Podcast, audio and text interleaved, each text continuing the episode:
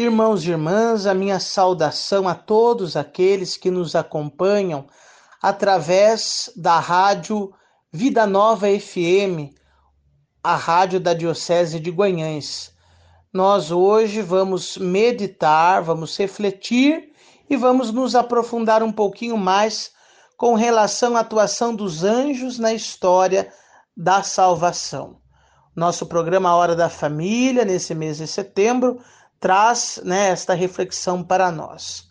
Eu sou o Padre Daniel Bueno Borges, da Paróquia Santana de Água Boa, e irei, neste programa da Hora da Família, é refletir juntamente com vocês sobre a devoção aos anjos, qual é o significado desses seres espirituais criados por Deus.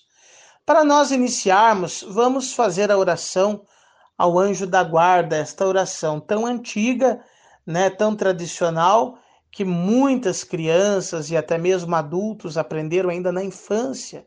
E nós iremos, assim, deste modo, pedir a proteção dos anjos de Deus, os nossos anjos protetores. Convido a todos a rezar comigo, em nome do Pai, do Filho e do Espírito Santo. Amém. Santo anjo do Senhor, meu zeloso guardador, se a ti me confiou a piedade divina, sempre me rege, me guarde, me governe, me ilumine. Amém. São Miguel, São Gabriel e São Rafael, rogai por nós. Nós iremos então iniciar a nossa reflexão sobre os anjos, olhando para aquilo que a doutrina da igreja nos diz acerca dos anjos.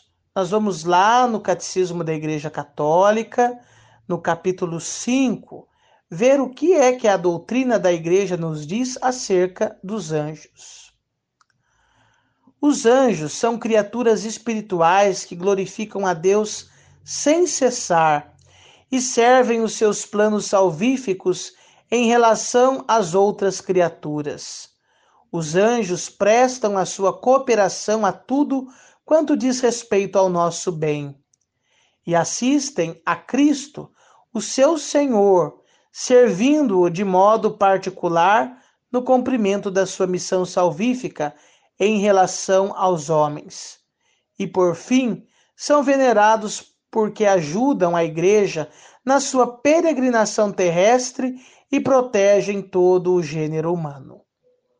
Nós ouvimos o que a doutrina da Igreja, o que o catecismo da Igreja nos ensina a respeito destas criaturas espirituais que são os anjos, obra e criação de Deus, que na sua bondade nos concede esses protetores, esses ajudadores, esses também intercessores, mensageiros, que através da sua participação na história da salvação também colaboram com Deus e com os homens, para que tudo aconteça da forma mais eficaz possível.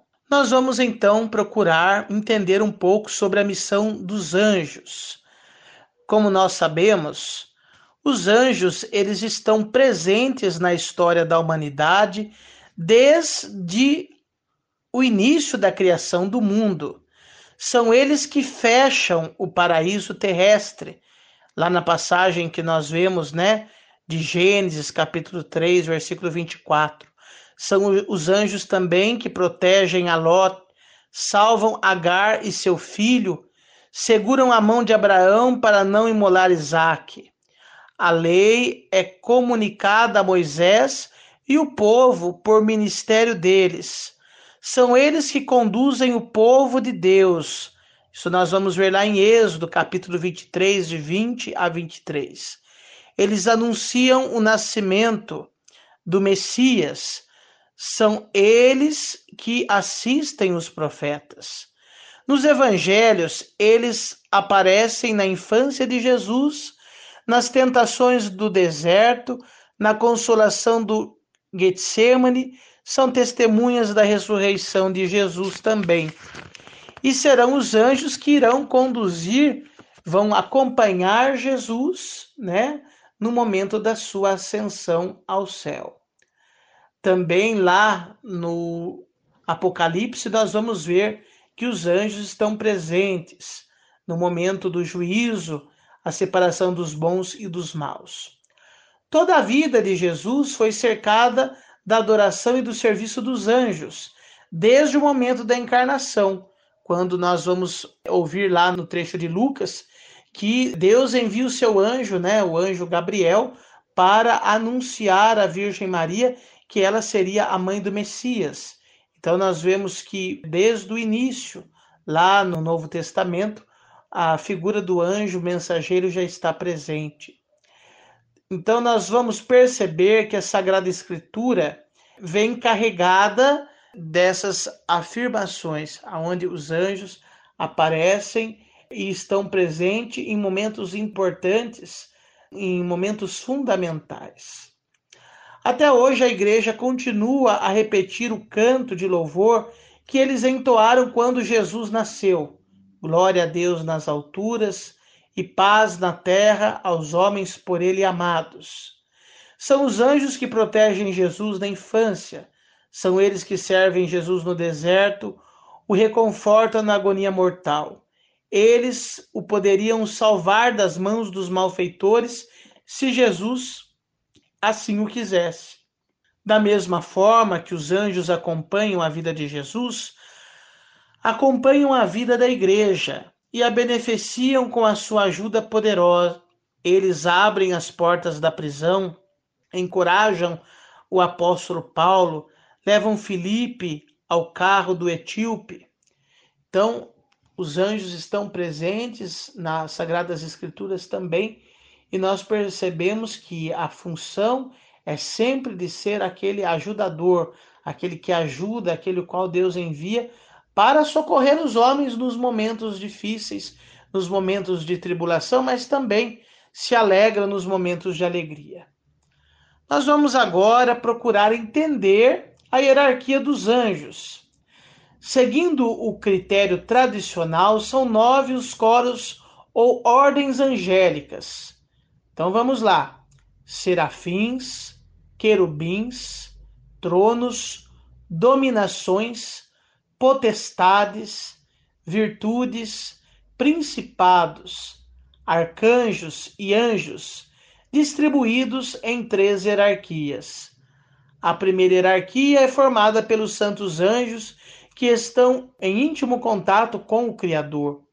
Dedicam-se a amar, adorar e glorificar a Deus numa constante e permanente frequência, em grau bem mais elevado que os outros coros, que são serafins, querubins e tronos. Os serafins, o nome serafim deriva do hebreu e significa queimar completamente. Segundo o conceito hebraico, o serafim não é apenas um ser que queima, mas que se consome no amor ao sumo bem que é o nosso Deus Altíssimo. Nas Sagradas Escrituras, os anjos serafins aparecem somente uma única vez na visão de Isaías. Os querubins são considerados guardas e mensageiros dos mistérios divinos com a missão especial de transmitir sabedoria. No início da criação, foram colocados pelo Criador para guardar o caminho da árvore da vida. Na Sagrada Escritura, o nome dos santos anjos querubins é o mais citado, aparecendo cerca de 80 vezes nos diversos livros. São também os querubins, os seres misteriosos que Ezequiel descreve na visão que teve no momento de sua vocação. Quando Moisés recebeu as prescrições para a construção da Arca da Aliança, onde o Senhor habitou, o trono divino foi colocado entre dois querubins. Essas considerações atestam que os querubins são conhecedores dos mistérios de Deus. Os tronos acolhem em si a grandeza do Criador e a transmitem aos santos anjos de graus inferiores. São chamados sede de Deus. Em síntese, os tronos são aqueles santos anjos que apresentam aos coros inferiores o esplendor da divina onipotência.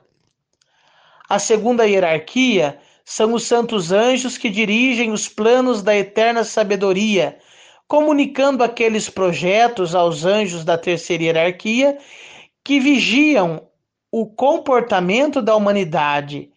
Eles são responsáveis pelos acontecimentos do universo. Essa hierarquia é formada pelos seguintes coros de anjos: dominações, potestades e virtudes. As dominações são aqueles da alta nobreza celeste. Para caracterizá-los com ênfase, São Gregório escreveu: Algumas fileiras do exército angélico chamam-se dominações, porque os restantes lhes são submetidos, ou seja, lhes são obedientes. São enviados por Deus a missão mais relevantes e também são incluídos entre os santos anjos que exercem a função de ministros de Deus. As potestades é o coro angélico formado pelos santos anjos, que transmitem aquilo que deve ser feito, cuidando de modo especial da forma ou maneira como devem ser feitas as coisas. Também são os condutores da ordem sagrada pelo fato de transmitirem o poder que receberam de Deus. São espíritos de alta concentração, alcançando um grau elevado de contemplação do Deus Criador. Então nós podemos ver a riqueza, né, e a função que os anjos exercem, cada um se organizando, né, nas suas diversas fileiras, nas suas diversas nomenclaturas. As virtudes tem a atribuição dos santos anjos. Desse coro são semelhantes àqueles dos santos anjos do coro potestades, porque também transmitem aquilo que deve ser feito pelos outros anjos, mas, sobretudo, auxiliam no sentido de que as coisas sejam realizadas de modo perfeito. Assim, eles também têm a missão de remover os obstáculos que querem interferir no perfeito cumprimento das ordens do Criador. São considerados anjos fortes e viris. Quem sofre de fraquezas físicas ou espirituais devem invocar, por meio de orações, o auxílio e a proteção de um santo anjo do coro das virtudes. A terceira hierarquia é formada pelos santos anjos que executam as ordens do Deus Altíssimo. Eles estão mais próximos de nós e conhecem a fundo a natureza de cada pessoa, que devem assistir a fim de poderem cumprir com exatidão a vontade de Deus, insinuando ou avisando, conforme o caso, essa hierarquia é formada pelos principados, arcanjos e anjos.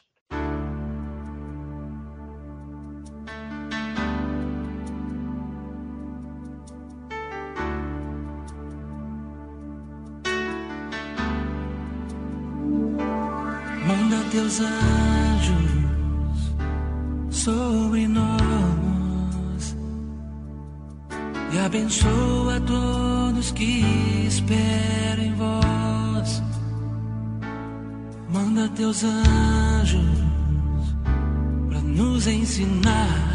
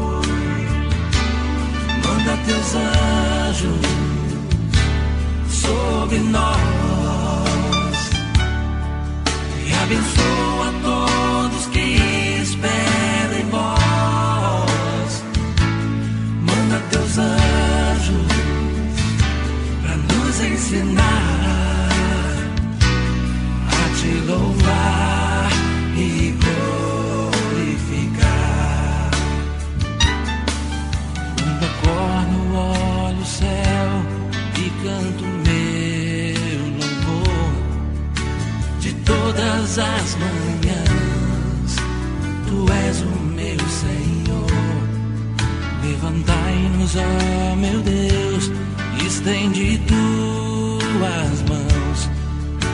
Tu és o meu refúgio nas minhas opressões, Senhor. Confio em vós,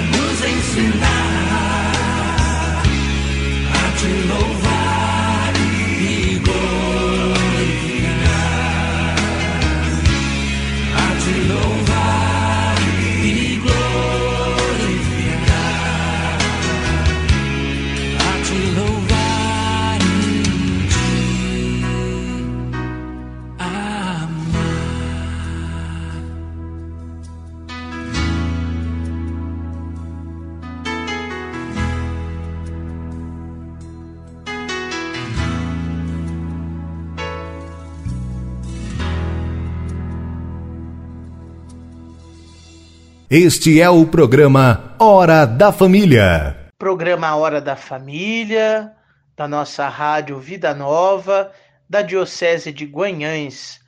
A nossa diocese que tem como padroeiro, como protetor São Miguel Arcanjo. Então a pergunta que fica para nós, como é a hierarquia dos anjos católicos? Nós vamos agora eh, procurar conhecer de uma forma mais clara e ampla é, a hierarquia dos anjos de Deus, os seus poderes, as suas funções, segundo o frade e teólogo São Tomás de Aquino, que lá no século XIII deixou para nós também sobre esse tema algumas anotações.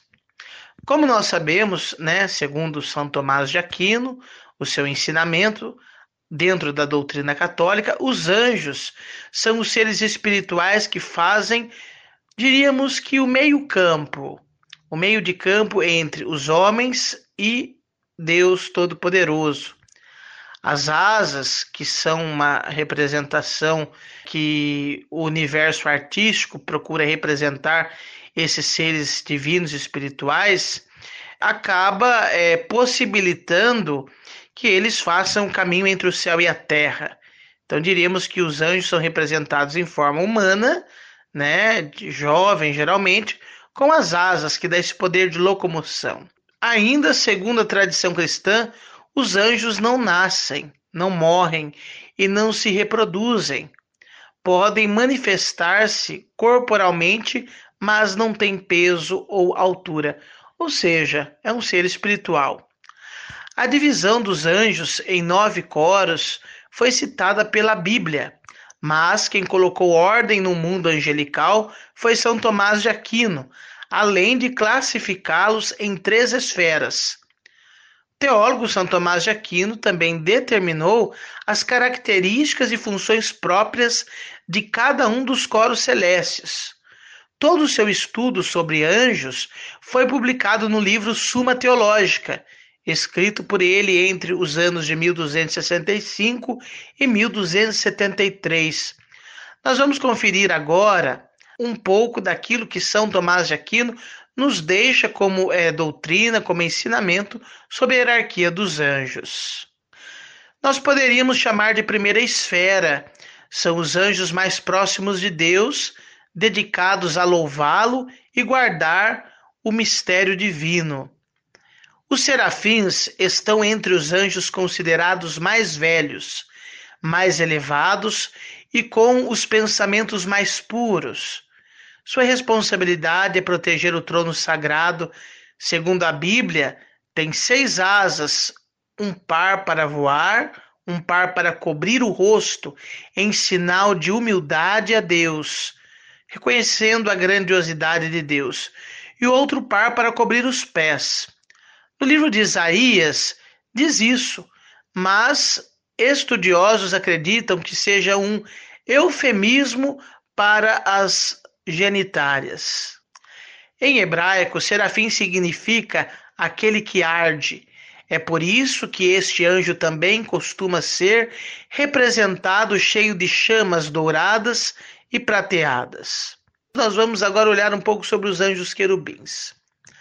Segundo a tradição, a Sagrada Escritura e o ensinamento da Igreja, também segundo São Tomás de Aquino, depois que Adão e Eva, os nossos primeiros pais, foram expulsos do paraíso, eles ficaram responsáveis, os anjos querubins, por guardar os portões do jardim do Éden, para impedir a volta dos humanos. A árvore da vida, símbolo da vida eterna, e os registros sagrados no livro bíblico de Ezequiel, querubins são, são descritos como seres alados, com uma cabeça de leão, uma de touro, uma de águia e uma de homem. Foi provavelmente só na Renascença que sua imagem foi suavizada para relacionar anjos à pureza. Ele aparece como um menino branco e gordinho, de asas, por exemplo, como em A Madonna Sistina, do pintor italiano Rafael. Os tronos, para São Tomás de Aquino, cada classe de anjos é chamada de coro. Aos tronos compete manter a segurança do poder divino e delegar missões para os coros inferiores. Geralmente são representados como jovens e bonitos ou como rodamoinhos de luz, são amantes da música e vivem com harpa e cítara nas mãos. É por meio de som que eles mantêm o trono de Deus. É possível que muitos deles tenham caído para o inferno junto com Lúcifer. Nós vamos agora entrar na segunda esfera. Nem tanto ao céu, nem tanto à terra. São eles que governam de fato executando com perfeição as ordens de Deus. As dominações, conhecidos também por domínios, são os ministros de Deus. Decidem o que deve ser feito para cumprir a vontade divina e fazem de tudo para o universo continuar em sua trajetória cotidiana. Seriam os anjos mais antigos, Carregam um cetro e uma espada, simbolizando seu poder sobre os coros inferiores. Virtudes auxiliam na execução das tarefas divinas, tiram obstáculos do caminho, fazem milagres entre os humanos e contribuem para o fortalecimento da fé. São representados como jovens fortes e saudáveis, com um cajado ou bastão nas mãos. Eles também têm poder sobre as forças da natureza e são capazes de acalmar tempestades.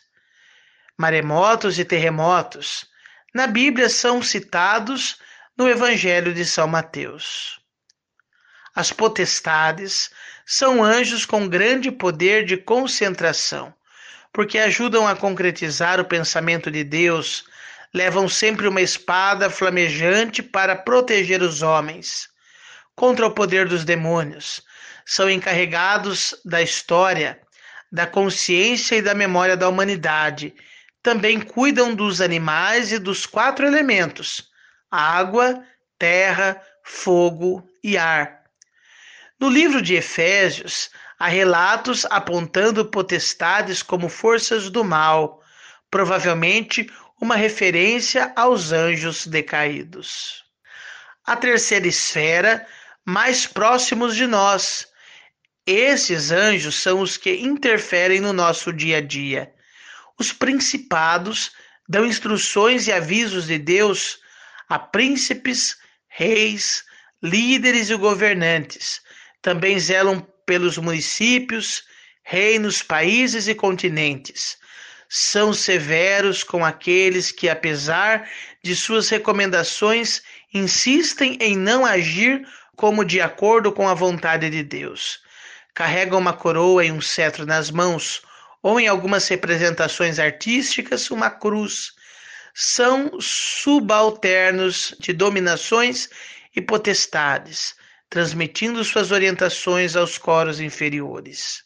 Os arcanjos, figurinhas conhecidas da Bíblia, são os encarregados de Deus para missões extraordinárias e revelações acima da compreensão humana, como quando o arcanjo Gabriel disse a Maria que ela seria a mãe de Jesus.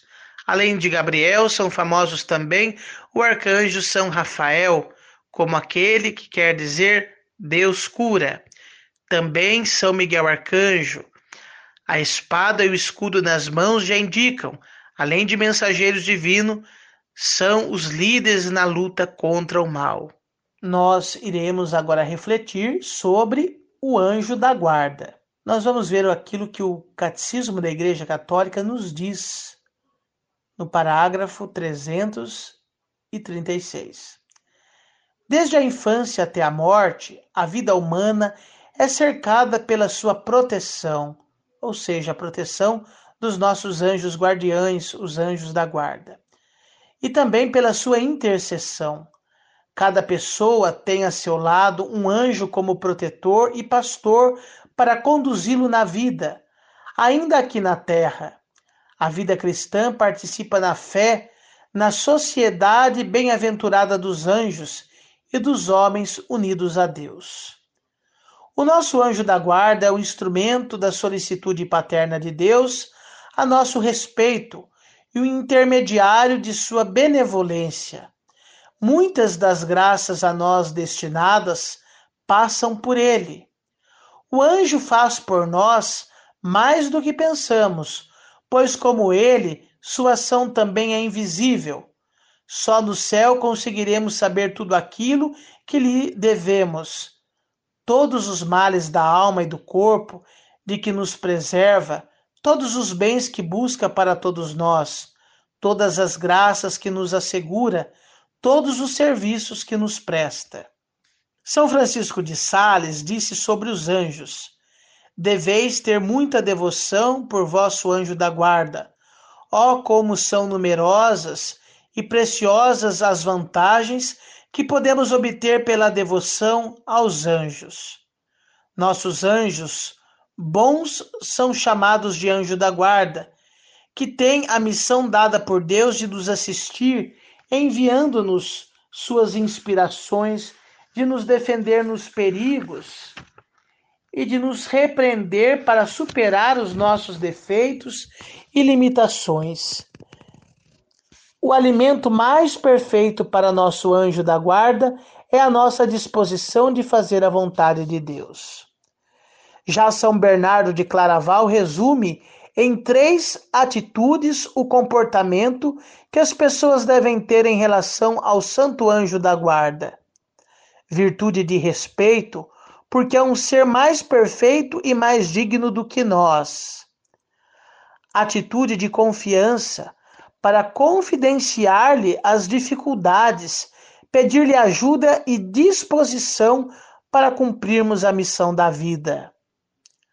A virtude de amor, devoção e gratidão, a fim de que sejamos dóceis às suas inspirações porque na realidade são inspirações de Deus. Ter confiança nas iniciativas do anjo da guarda é agradecer sua preciosa e benéfica intercessão junto ao Deus Criador. Nós vamos agora procurar entender a atuação do anjo da guarda. Não é de agora que invocamos a proteção dos santos anjos. Todo o povo cristão, já na antiguidade, tinha esse costume de invocar a proteção dos anjos. Isso não é uma moda ou lançamento, trata-se de uma devoção milenar, alvo da fantasia das crianças. Os anjos são personagens de diversas histórias infantis. são usurpados em sua importância por crendices modernas e por uma onda de esoterismo que quer esvaziar e empobrecer a força da devoção aos anjos da guarda. Nos textos sagrados, a presença dos anjos sempre foi marcante e tem um caráter de proteção e zelo pelos filhos de Deus. Atuando em nome de Deus, os anjos nos guardam e zelam pela realização dos desígnios de Deus a nosso respeito, aquilo que é a vontade de Deus a nosso respeito. Ciente desta realidade, Tobit tranquiliza sua esposa Ana quanto ao paradeiro de Tobias, que estava fora de casa. Professando sua fé na proteção dos santos anjos, não chores, nosso filho chegará são e salvo, e voltará também são e salvo para a nossa companhia. Tu verás com teus olhos. Eu estou certo de que um bom anjo de Deus o acompanhará e disporá solicitamente tudo o que lhe diz respeito, de modo que ele tenha alegria de voltar para nós. Ouvindo isso, sua mãe cessou de chorar e calou-se. A fé de Tobit na proteção de seu filho estava apoiada no seu temor a Deus e na sua atitude de confiar o filho à proteção de um anjo amigo, um anjo protetor que o guiaria e o traria em segurança para casa. Essa certeza muitos pais gostariam de ter hoje, quando veem seus filhos saindo de casa. Quantos pais, quantas mães vivem hoje situações muito parecidas com a de Tobit e Ana e se desgastam preocupados com o paradeiro dos filhos, que saíram com os amigos, foram a uma festa ou resolveram dormir fora de casa. E eles nem sabem onde e na companhia de quem estão. Pais e mães que perdem noites de sono preocupados com o que fazem os filhos e até se voltarão para casa. Pais e mães que se perderam no tempo e acreditando que dando um carro, um celular e dinheiro podem proteger os filhos e se esquecem de recorrer à proteção dos santos anjos. Não chores, nosso filho chegará são e salvo e voltará também são e salvo para nossa companhia. Foi a confiança na proteção dos anjos que fez Tobit tranquilizar a sua esposa que chorava a ausência do filho. Quantas mães não gostariam de ouvir ou ter esta confiança na proteção de seus filhos pelos anjos da guarda? Os pais deixaram de abençoar os filhos quando eles saem de casa e de os recomendar a proteção dos anjos. Simplesmente dizer aos filhos antes de sair de casa uma palavra de bênção é o necessário para tranquilizar seu coração. As palavras de bênção proferidas pelos pais têm poder e uma bênção ou invocação dos anjos sobre eles terá seus efeitos visivelmente sentidos. Que o anjo do Senhor te acompanhe, ou que o anjo do Senhor leve em paz, traga em paz. Basta uma fórmula simples como essa proclamada sobre os filhos, para que por meio de sua fé e temor na providência de Deus, essa graça se realize na vida de seus filhos. É preciso resgatarmos no coração e na mente, sobretudo dos pais e educadores dos dias de hoje, o temor a Deus que os fará recorrer ao auxílio divino para educar e proteger seus filhos e alunos. Também na vida dos santos, a presença da devoção aos anjos foi sempre marcante. São Pio de Piltrecina, quando atendia confissões ou simplesmente cumprimentava as pessoas, sempre invocava a proteção dos anjos. Por exemplo, que o anjo de Deus te acompanhe. Ou dizia frequentemente aos peregrinos que partiam do convento: Que o anjo de Deus te acompanhe e te abra as portas. Ainda atendia orações, costumava abençoar invocando os anjos. Que o anjo de Deus seja a tua luz, o teu auxílio, a tua força e o teu conforto e teu guia. Preocupados com a nossa segurança e com de quem amamos, levantamos muros e grades, confiamos na proteção dos homens, mas ignoramos a realidade sobrenatural dos anjos que batalham por nós, dia e noite. Somos capazes de realizar e empreender grandes esforços para garantir a nossa segurança, mas não nos sensibilizamos com o poder e a eficiência de quem tem uma palavra de bênção e invocação dos anjos realizada no temor de Deus. Acabamos substituindo o anjo da guarda da nossa infância pela segurança dos homens. Os resultados têm deixado a desejar e nós hoje ficamos perplexos com tantas situações com que nos deparamos neste mundo que vivemos.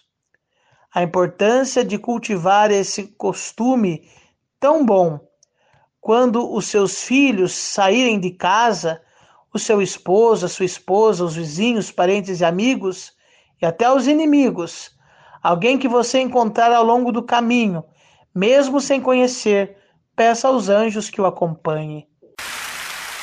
Juntos. Senhor, põe anjos aqui. Senhor, põe anjos aqui. Com a espada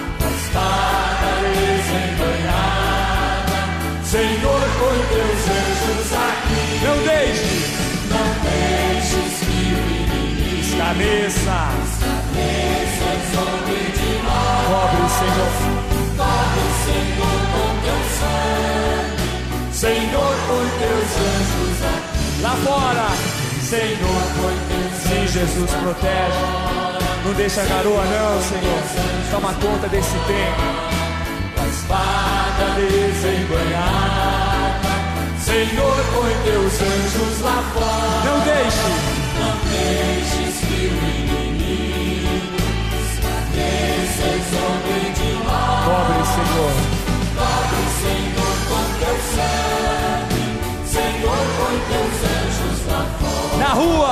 Senhor. Põe Vai cercando essa rua, Jesus. As pessoas que ainda estão chegando, vindo de ônibus, põe teus anjos, Senhor. Protege as pessoas que estão atravessando a rua. Não deixes que o inimigo escaneça e zombe de nós. Pobre Senhor. Pobre Senhor, com teu sangue. Senhor, põe teus anjos lá. Lá em casa, junto. Senhor, põe teus anjos lá em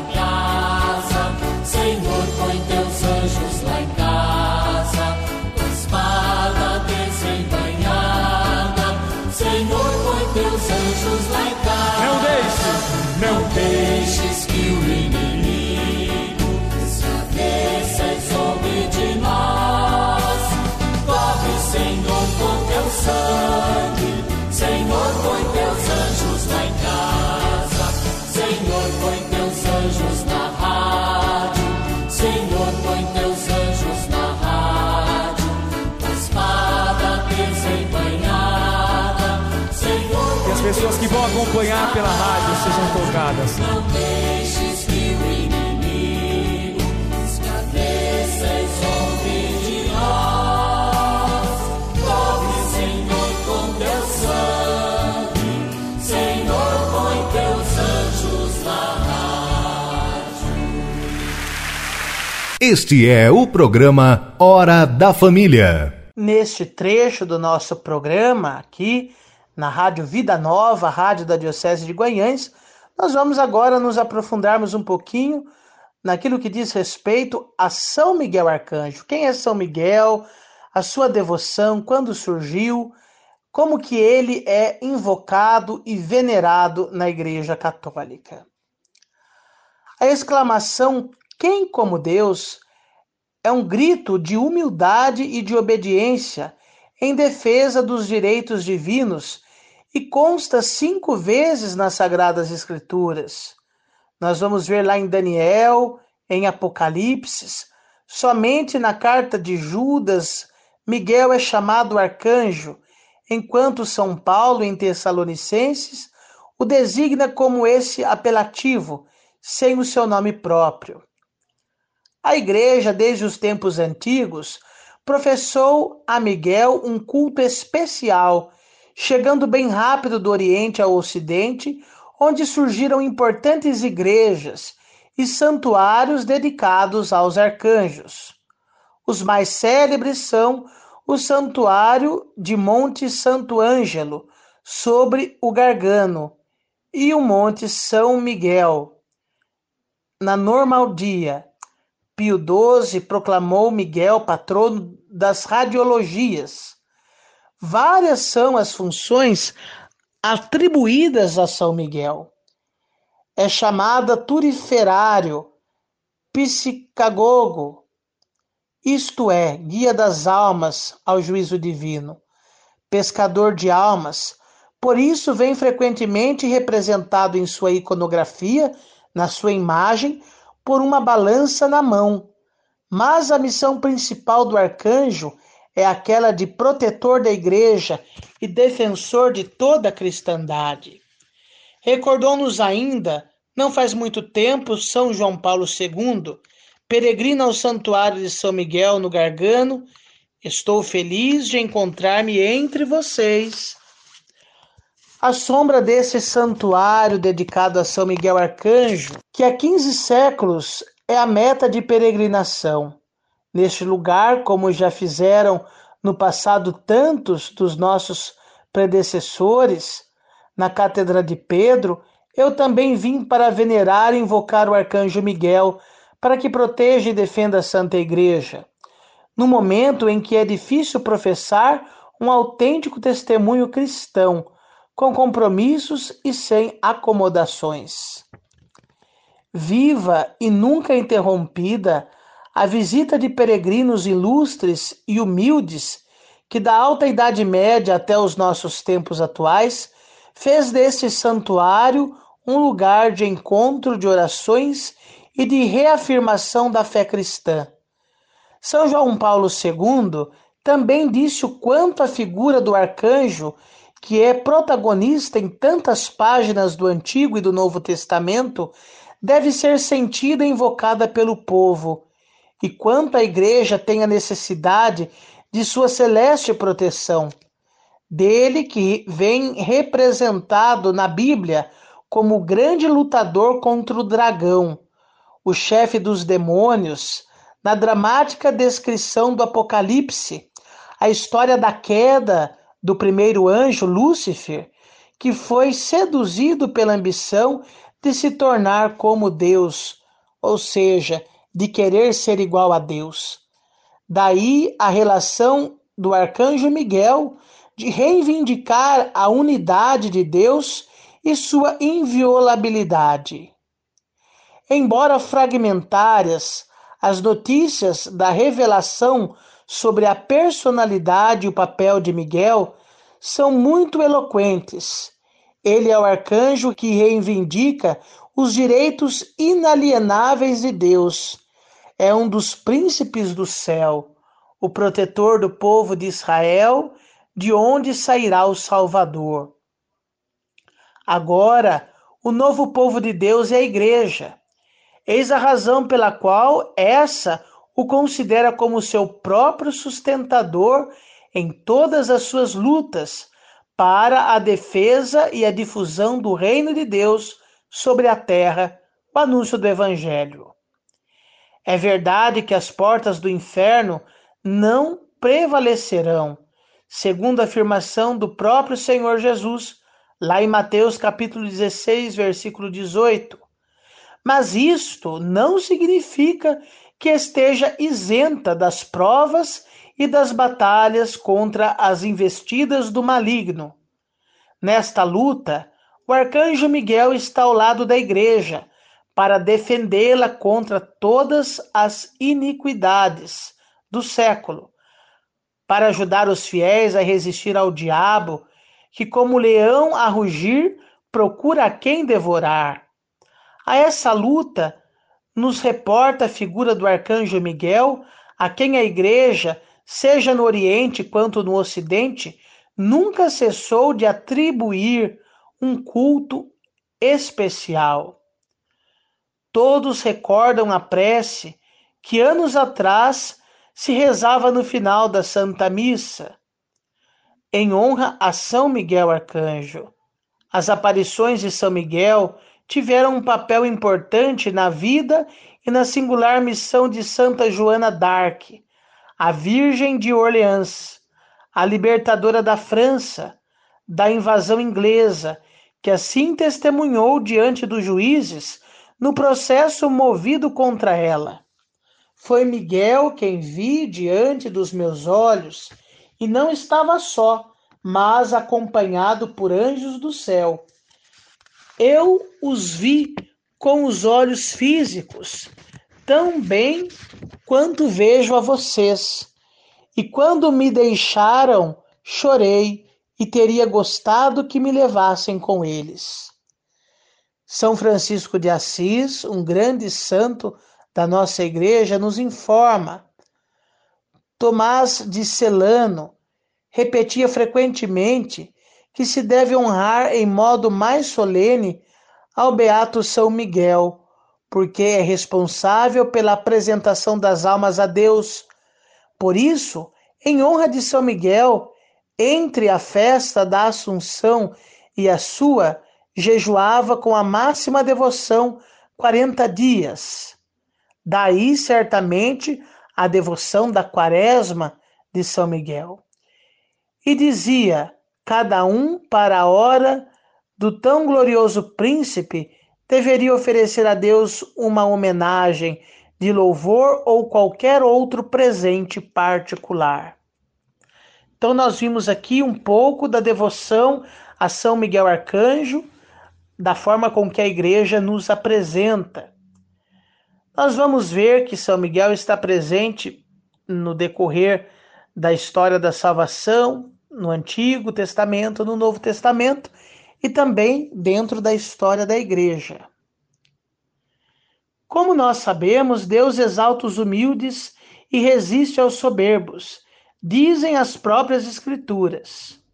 Quer no Antigo Testamento, quer no Novo Testamento, São Miguel foi sempre muito amado e venerado pelo povo de Deus.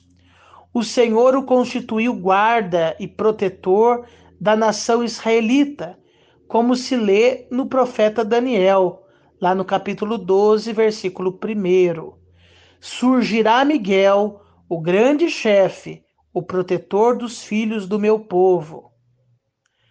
E quando da tomada da cidade de Jericó, São Miguel aparece a Josué e diz-lhe: Eu sou o chefe dos exércitos do Senhor. Caindo Josué por terra, exclama: Que manda o Senhor ao seu servo? Retorquilhou o arcanjo: Tira o calçado de teus pés, porque o lugar em que te encontras é santo. Josué capítulo 5, versículo de 14 a 16.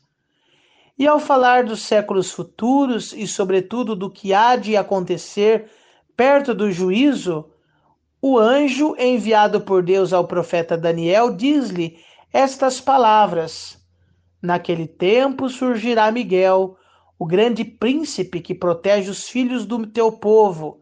Será esse um período de angústia, tal que não terá havido outro semelhante, desde que existem nações até aquele tempo.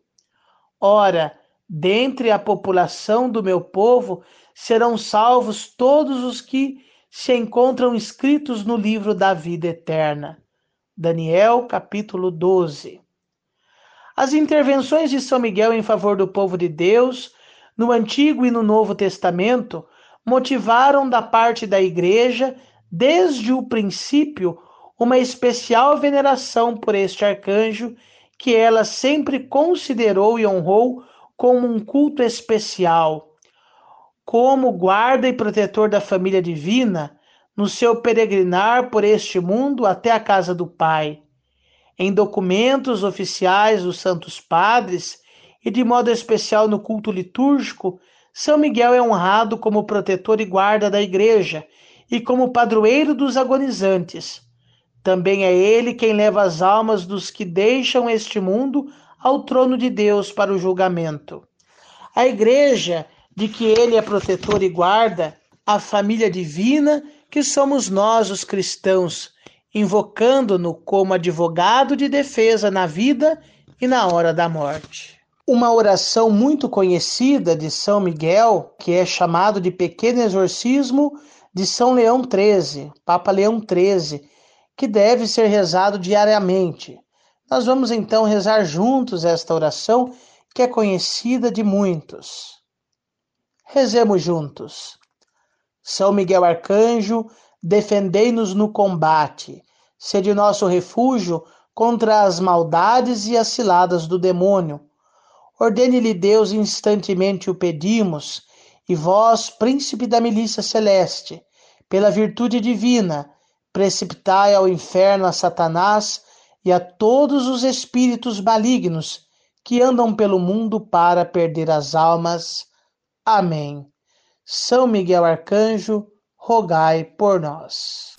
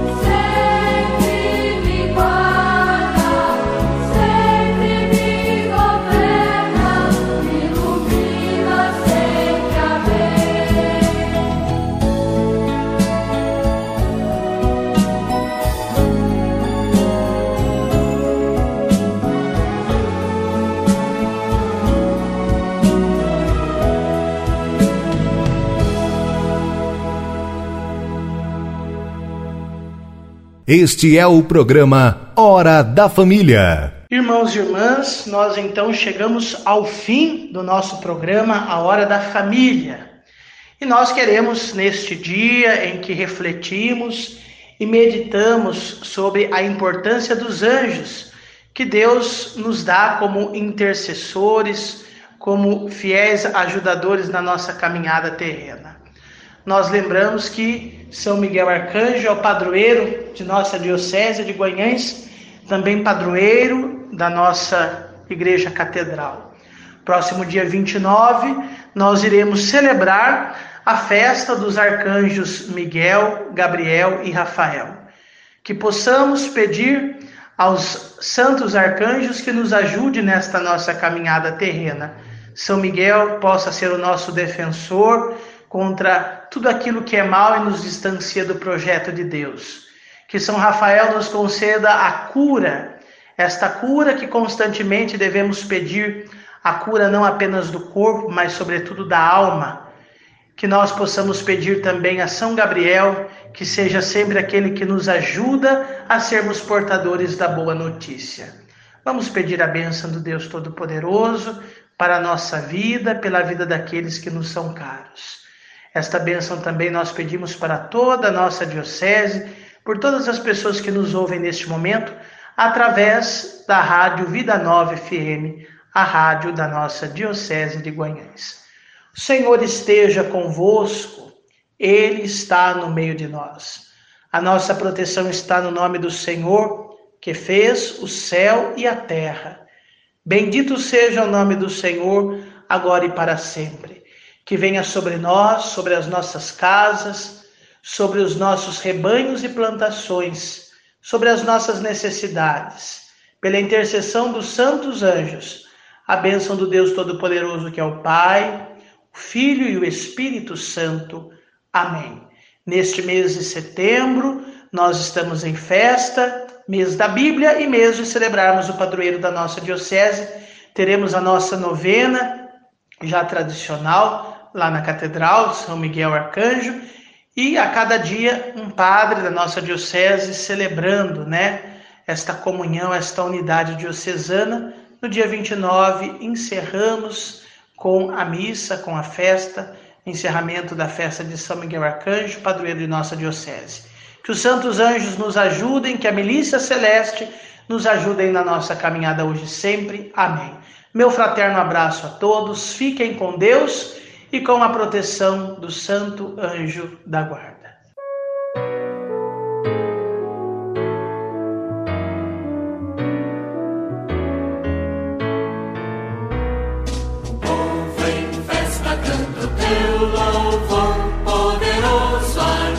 São Miguel e suplica que seja seu intercessor junto a Deus, tu amigo, seu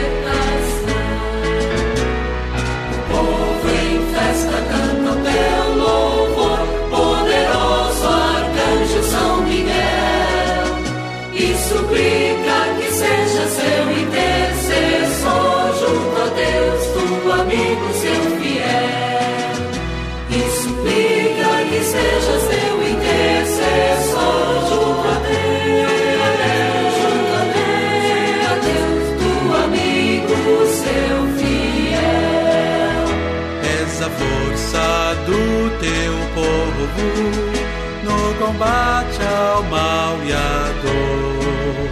Tua espada, nossa luta contra as trevas e o dragão. Na balança um mundo novo de justiça, paz e amor. Vem socorre quem labuta pra servir Cristo no irmão.